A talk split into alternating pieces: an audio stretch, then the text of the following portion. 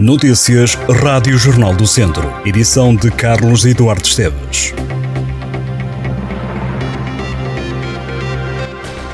Cristiano Pereira é campeão da Europa. O atleta da Casa do Povo de Mangualde ganhou o título de campeão europeu da Federação Internacional para Atletas com Deficiência Intelectual Virtus e bateu o recorde mundial da categoria T20 na meia maratona dos descobrimentos em Lisboa.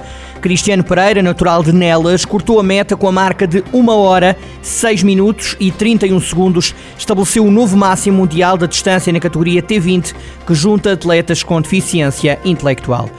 No futebol, Tondela e Académico de Viseu ganharam na segunda liga. O Tondela venceu em Penafiel por 2-0. Foi a terceira vitória consecutiva do Tondela no campeonato.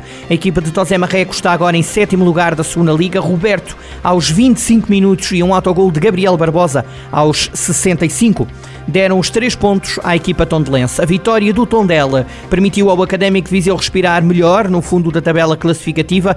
O Penafiel ocupa o lugar de play-off de descida. O Académico Viseu com a vitória frente ao Belenenses subiu na tabela classificativa e afastou-se dos lugares perigosos. O Académico recebeu e venceu o Belenenses por 3-1. André Clovis voltou a marcar, desta vez bisou. O Académico beneficiou também de um autogol de Tiago Manso que abriu o marcador. O Belenenses marcou, mas perto do final do jogo os três pontos ficaram em Viseu. Os academistas estão em 12º lugar da segunda Liga com 14 pontos. A equipa de Viseu tem mais 3 pontos em relação ao play-off de despromoção. No Campeonato de Portugal, o Lamelas perdeu, o Mortágua empatou. Na Série B, o Lamelas foi derrotado em Amarante por 3-0, está em último lugar do campeonato. Na Série C, o Mortágua conquistou um ponto nos Açores frente ao Rabo de Peixe na ilha de São Miguel. Seidi fez o gol do Mortágua neste jogo. Com este ponto, o Mortágua saiu da zona de despromoção. Na divisão de honra, Oliveira de Frades ganhou em Sinfãs. No jogo de cartaz da jornada 13, o líder escorregou e agora tem o Mangualde mais perto. Os mangualdenses que venceram o Rezende estão em segundo lugar, a 3 pontos do líder Sinfãs. Quanto ao Oliveira de Frades, a vitória por 2-1 em Sinfãs deixa a equipa de Rui Almeida a 4 pontos do líder. O Penalva do Castelo também está a 4 pontos do Sinfãs. Mais longe estão o Rezende, a 6 pontos, e o Lusitano, a 7. Conferimos os resultados. Jornada 13, Divisão de Honra da Associação de Futebol de Viseu.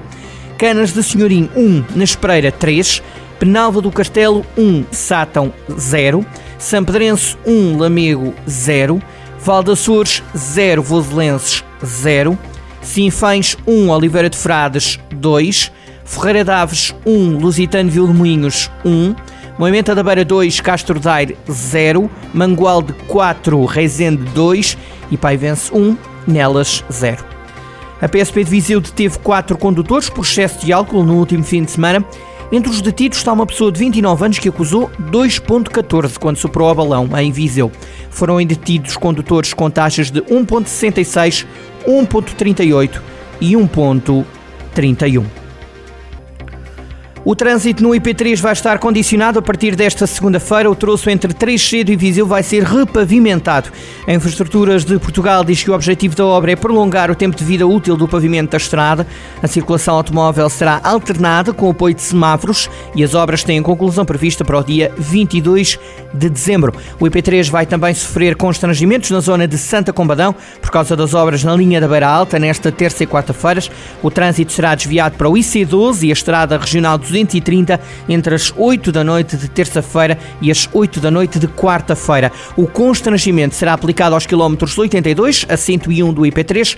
Para 2024 está prevista a duplicação e requalificação do IP3 entre Santa Combadão e Viseu com investimento de 130 milhões de euros. O mural em homenagem a Aristides de Sousa Mendes foi inaugurado em Cabanas de Viriato, no Conselho de Carregal do Sal, a obra que destaca a figura do cônsul de Bordeus foi pintado por um artista local de 23 anos, fator destacado pela Ministra Adjunta e dos Assuntos Parlamentares que esteve na iniciativa.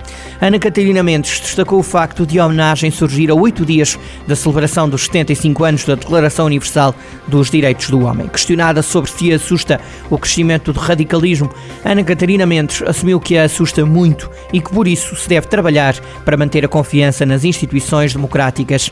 O mural está num largo de Cabanas de Viriato, junto à estátua de Viriato, e foi pintado por João Figueiredo, de nome artístico Pompeu, que numa fachada lateral de um prédio pintou o rosto de Aristides de Sousa Mendes. As previsões de chuva e céu muito nublado marcam o tempo na primeira semana de dezembro. Os meteorologistas prevêem uma subida das temperaturas nos próximos dias. Na quinta-feira pode trovejar. Esta segunda-feira, segundo o Instituto Português do Mar e da Atmosfera, o sol brilha em Viseu, conta com períodos de céu pouco nublado e aguaceiros fracos. Na cidade estão previstos 11 graus de temperatura máxima e 2 de mínima. Na terça-feira o céu vai estar muito nublado na região, Viseu baixa para os 8 de máxima. Já na quarta os termómetros vão oscilar entre os 4 e os 11 graus. Na quinta-feira as temperaturas voltam a subir para entre os 9 e os 14 graus. No feriado da Imaculada Conceição, os termómetros vão oscilar entre os 6 e os 11 graus. A previsão de chuva continua no fim de semana.